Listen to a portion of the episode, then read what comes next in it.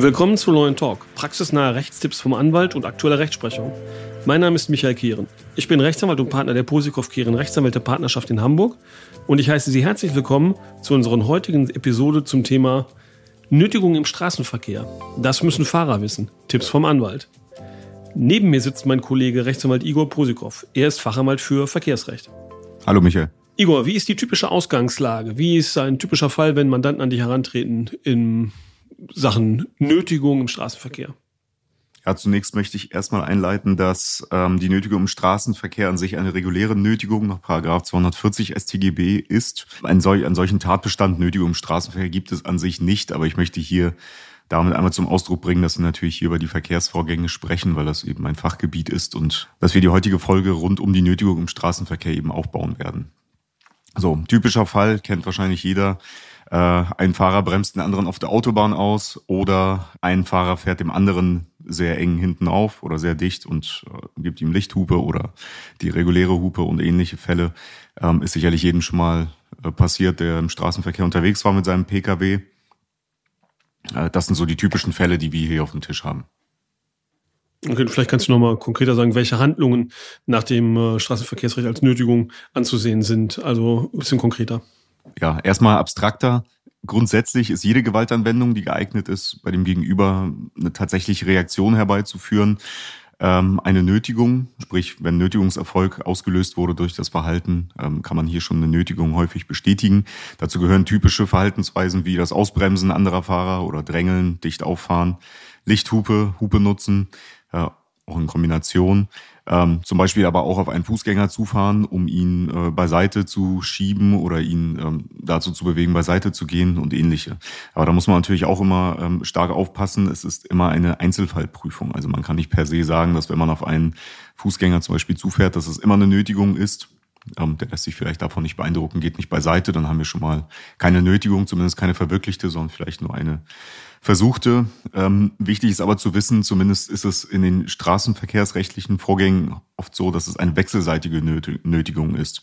Zum Beispiel fühlt sich der eine ausgebremst, weil auf der linken Spur mit 300 kmh ähm, auf einen anderen Fahrer zufährt ähm, und an diesem aber nicht vorbeikommt. Dann fährt er ihm dicht auf und hupt oder ähnliches. Ähm, deswegen möchte ich hier schon mal einen Appell starten, und zwar an alle Leute, die meinen, anderen Verkehrsteilnehmer im Straßenverkehr anzeigen zu müssen wegen Nötigung.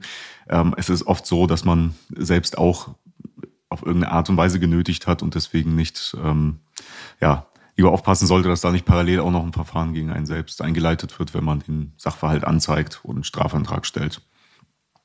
Das haben wir hier erstaunlicherweise sehr häufig. Aber das forcieren wir natürlich auch für unsere Mandanten, wenn wir merken, der wurde ähm, angezeigt wegen Nötigung, ähm, ihm selbst aber wurde die ganze Zeit aufgefahren äh, und er wurde die ganze Zeit ausgehupt, dann äh, halten wir damit auch nicht hinterm Berg, sondern nutzen das auch häufiger als Verteidigungsstrategie und sagen, dass er ebenfalls genötigt wurde und dass ähm, hier eine Strafbarkeit dann gegebenenfalls auf beiden Seiten gegeben ist und äh, am besten das Verfahren generell eingestellt werden sollte, um hier kein großes Fass aufzumachen wegen zwei Nötigungen im Straßenverkehr. Ähm, also es gibt tatsächlich solche Varianten, dass es ähm, beide letztendlich trifft. Okay, wenn ich jetzt äh, Post bekomme mit dem Vorwurf, äh, ich hätte im Straßenverkehr genötigt, ähm, wie erfahre ich, was dem zugrunde liegt und wer mich angezeigt hat? Also grundsätzlich erstmal gar nicht. Ähm, das, was der Beschuldigte bekommt, ist eigentlich nur ein Anhörungsbogen, in dem steht, ähm, ihm wird vorgeworfen, äh, die, diese und diese Handlungen begangen zu haben. Äh, äußern Sie sich dazu. Und das ist schon mal der erste Tipp, den ich hier ähm, preisgeben möchte. Und zwar, der erste Fehler ist, dass die meisten dann anfangen, auf diesen Anhörungsbogen dann sich zu erklären und irgendwie zu erläutern, was da genau gewesen ist und dass die genötigt wurden und, und, und. Ähm, oder dass sie sich gar nicht dran erinnern, was da genau passiert ist und ähnliches. Also Davon rate ich ganz dringend ab, denn die Hauptproblematik in diesen Fällen ist, dass die Person, die einen angezeigt hat, eigentlich immer nur ein Kennzeichen mit anzeigt und nicht den Fahrer selbst, denn oft ist nicht klar, wer gefahren ist. Das weiß dann weder die Ermittlungsbehörde, also weder die Staatsanwaltschaft noch die Polizei, noch der Fahrer, der angeblich genötigt wurde ähm, sondern es wird immer nur ein Kennzeichen angezeigt. Bedeutet, in dem Moment, wo man anfängt zu schreiben, ja, ich war an dem und dem Tag dort unterwegs, aber ich erinnere mich nicht daran oder der hat mich bedrängt in Wirklichkeit oder ähnliches, hat man schon mal der Polizei zu verstehen gegeben, dass man selbst der Fahrer gewesen ist und so ist schon mal, äh, sagen wir, das weitere Ermittlungsverfahren eröffnet. Ja, also eine Einstellung auf Basis, von wegen war ich doch nicht oder war jemand anders oder wie auch immer, ist dann normalerweise nicht mehr möglich. Ähm, wie man jetzt äh, an die Informationen rankommt, ist relativ einfach. Man geht zum Anwalt. Der Anwalt ähm, beantragt Akteneinsicht und hat dann die komplette Einsicht äh, darin, wer angezeigt hat, wann angezeigt wurde und welcher Sachverhalt ganz genau angezeigt wurde.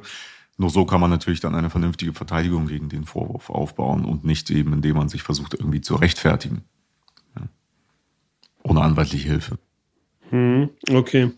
Und sollte die Überprüfung des Vorgangs durch einen Anwalt ergeben, dass möglicherweise ähm, eine Bestrafung droht, was sind denn die möglichen Strafen im Fall einer Verurteilung? Also normalerweise gilt für die meisten Delikte im Straßenverkehr ist eine Geldstrafe und ein Fahrverbot ähm, ganz üblich. Ähm, die Höhe unterscheidet sich letztendlich sehr stark von dem Einzelfall. Wie ich es oben schon erwähnt habe, ist eine Einzelfallprüfung immer sehr wichtig. Ein gutes Beispiel, was ich mal in meiner eigenen Praxis hatte, ist, dass ein Fahrzeugfahrer ähm, an einer Bushaltestelle vorbeigefahren ist, an der ein Bus gewartet hat und der Bus hat einen Blinker nach links gesetzt und ist rübergezogen. Das kennen wir alle. Dadurch, dass der Bus eben nach links weggezogen ist, musste der Autofahrer um ihn herumfahren über den Gegenverkehr. Das fand er gar nicht witzig und hat sich dann vor den Bus gesetzt und ihn während der Fahrt sehr stark ausgebremst, sodass die ganzen Passagiere im Bus ebenfalls da irgendwie rumgepurzelt sind und so weiter. Und das fand wiederum das Gericht nicht so ganz so witzig. Ja, und der Fahrer hat dann eine Geldstrafe bekommen, die ähm, ich meine, die war bei einem Monatsnetto, also sprich regulär 30 Tagessätze, was vielleicht noch zu verkraften ist, aber er hat äh, noch zusätzlich ein dreimonatiges Fahrverbot bekommen und das hat ihn natürlich sehr geschmerzt.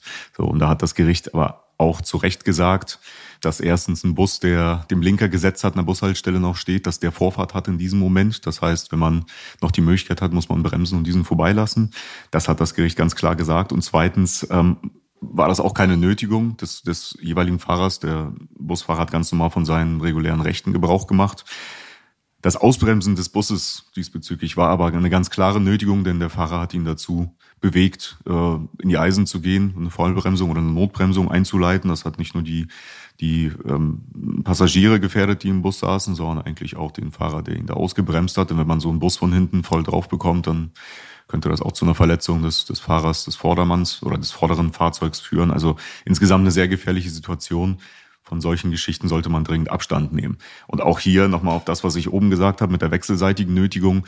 Oft basiert die Nötigung oder an sich ähm, das Verhalten der jeweiligen Fahrer oft darauf, dass, dass es einfach ein Missverständnis gibt. Ja, Der eine fühlt sich im Recht, denkt, der andere hat ihm was Böses getan, dann wird da äh, irgendwie auf irgendeine pädagogische Art und Weise versucht, den anderen zu belehren, äh, indem man ihn ausbremst oder ihn, äh, ja, wie auch immer.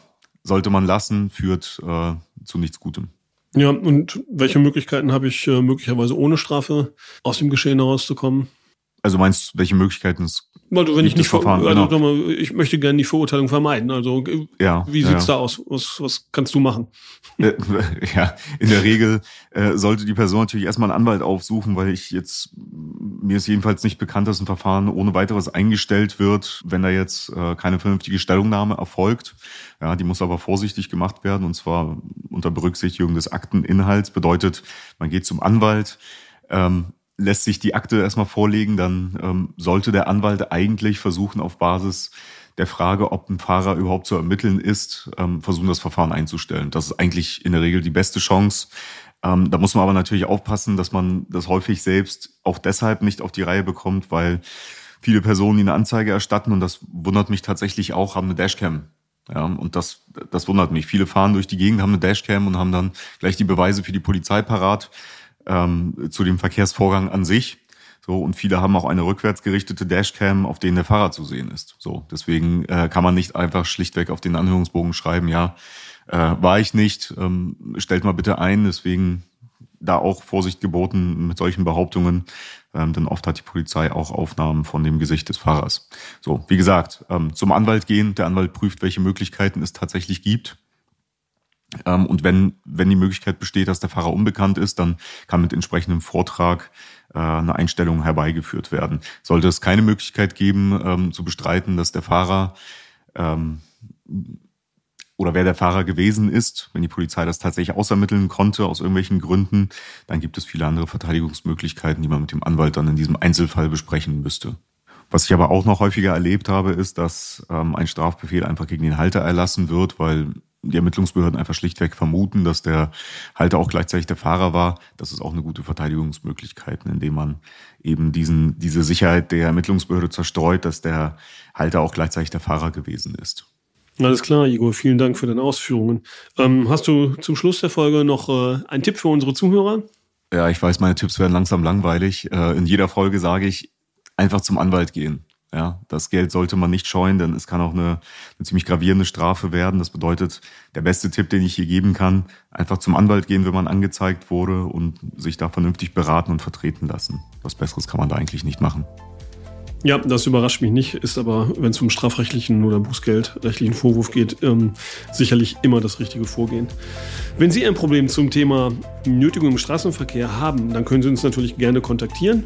Im Übrigen freuen, Sie, freuen wir uns, wenn Sie unseren Podcast in Ihrer Podcast-App abonnieren und uns ähm, bewerten. Welche Themen interessieren Sie sonst noch? Schreiben Sie uns dazu gerne eine E-Mail an kontakt@lawandtalk.de. Vielen Dank, dass Sie diese Folge angehört haben. Wir hören uns in der nächsten Folge. Bis gleich. Bis gleich.